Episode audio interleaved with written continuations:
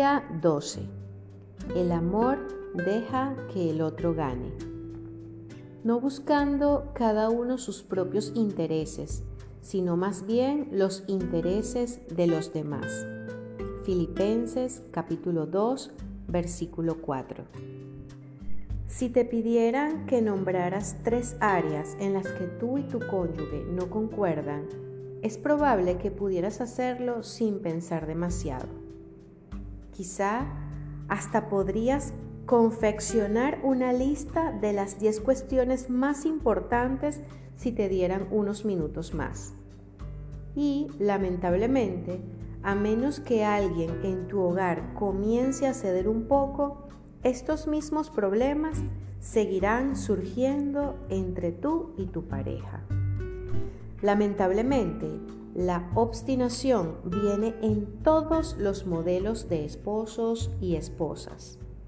Defender tus derechos y tus opiniones es una parte esencial de tu naturaleza y tu modo de ser. Sin embargo, es perjudicial dentro de una relación matrimonial y quita tiempo y productividad. Además, puede generar una gran frustración a los dos. En realidad, ser obstinado no siempre es malo. Vale la pena defender y proteger algunos asuntos. Nuestras prioridades, nuestros valores morales y la obediencia a Dios deberían protegerse con gran esfuerzo. Sin embargo, demasiadas veces discutimos por temas insignificantes, como el color de la pintura para la pared o la elección de un restaurante. Por supuesto, otras veces lo que está en juego es mucho mayor. Uno de ustedes quiere más hijos, el otro no. Uno quiere irse de vacaciones con la familia extendida, el otro no. Uno cree que es hora de buscar ayuda profesional para el matrimonio o de participar más en una iglesia y el otro no. Aunque quizá estas cuestiones no afloren todos los días, vuelven a salir a la superficie y no terminan de desaparecer. Parece que nunca te acercarás a una solución o a un acuerdo. Cada vez son más intransigentes. Solo hay una manera de salir de puntos muertos como estos, y es encontrar una palabra que sea lo opuesto de la obstinación. Una palabra que encontramos antes cuando hablábamos sobre la amabilidad. Esa palabra es disposición. Se trata de una actitud y un espíritu de cooperación que deberían impregnar nuestras conversaciones. Se parece a una palmera junto al océano, que soporta los vientos más fuertes porque sabe cómo doblarse con gracia.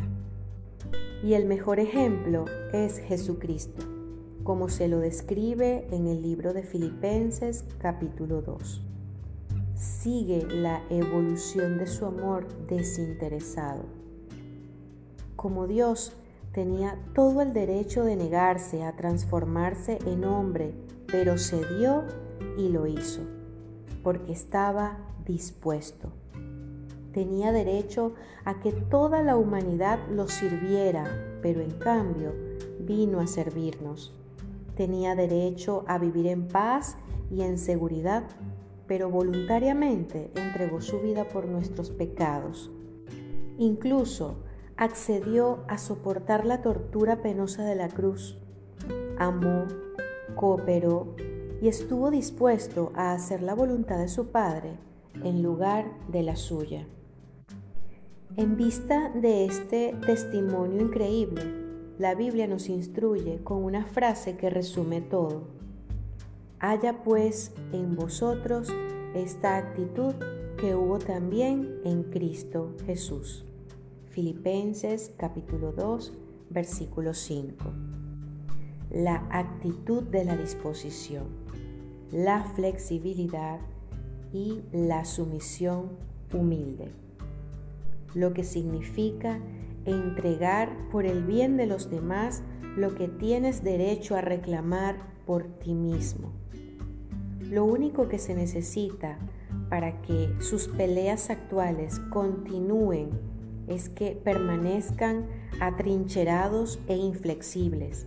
Pero cuando uno de ustedes dice, estoy dispuesto a hacer las cosas a tu manera en esto, la discusión se termina de inmediato.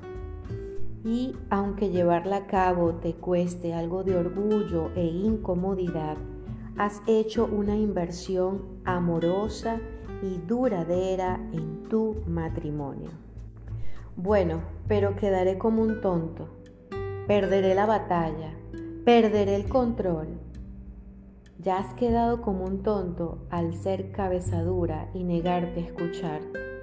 Ya perdiste la batalla dándole más importancia al problema que a tu matrimonio y a la valía de tu cónyuge. Quizá ya hayas perdido el control emocional diciéndole cosas hirientes que afecten el plano personal. La manera sabia y amorosa de actuar es comenzar por abordar los desacuerdos con la disposición de no insistir en que las cosas se hagan siempre a tu manera. No quiere decir que tu cónyuge siempre tenga la razón o sea el que más sabe del tema, sino que eliges considerar seriamente su preferencia como una forma de valorarlo. El mejor consejo del amor viene de la Biblia, que dice, la sabiduría que es de lo alto es primeramente pura, después pacífica, amable, benigna. Santiago capítulo 3 versículo 17. En lugar de tratar a tu cónyuge como a un enemigo o como a alguien de quien protegerse, comienza tratándolo como a tu amigo más íntimo y honrado. Dale valor a sus palabras. No, no siempre estarán de acuerdo no tienen por qué ser una réplica el uno del otro. Si lo fueran, uno de los dos sería innecesario. Dos personas que siempre comparten las mismas opiniones y perspectivas carecen de equilibrio y de sazón que enriquece la relación. En cambio, las diferencias entre ustedes están para que escuchen y aprendan el uno del otro. ¿Estás dispuesto a ser flexible para demostrarle amor a tu cónyuge? ¿O no quieres ceder debido al orgullo? Si a la larga eso no importa, es especial en la eternidad. Entonces, deja de lado tus derechos y decide honrar a la persona que amas. Será bueno tanto para ti como para tu matrimonio.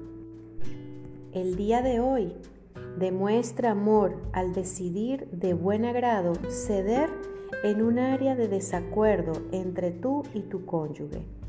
Dile que pondrás primero sus preferencias.